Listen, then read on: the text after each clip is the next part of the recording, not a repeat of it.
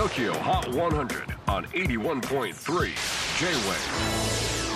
クリス・ベプラーです。J-WAVE ポッドキャスティング TOKYO HOT 100、えー、ここでは今週チャートにしている曲の中からおすすめの一曲をチェックしていきます。今日ピックアップするのは86位初登場サンセットローラーコースター Under the Skin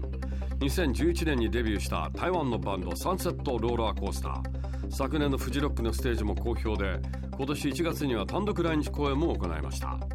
アーバンサイケポップバンドと呼ばれていますが新曲「アンダー・ザ・スキン」についてメンバーは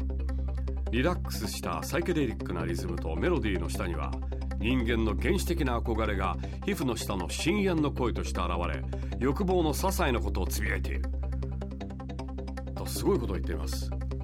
ちなみにバンドのボーカル兼リーダーのクオ。最も影響を受けたミュージシャンは、YMO ハッピーエンドそして富田勲だそうです。3組に共通しているのはポップミュージックや流行歌にシンセサイザーとか新しい楽器の要素も取り入れてさらにちょっとサイケな工夫を加えていることと。いうことでやっぱりこう聞くと70年代のとんがった日本の音楽にものすごい影響を受けていたみたいですね Tokyo Hot 100 number 86 on the latest countdown Sunset Roller Coaster Under the Skin J-WAVE PODCASTING TOKYO HOT 100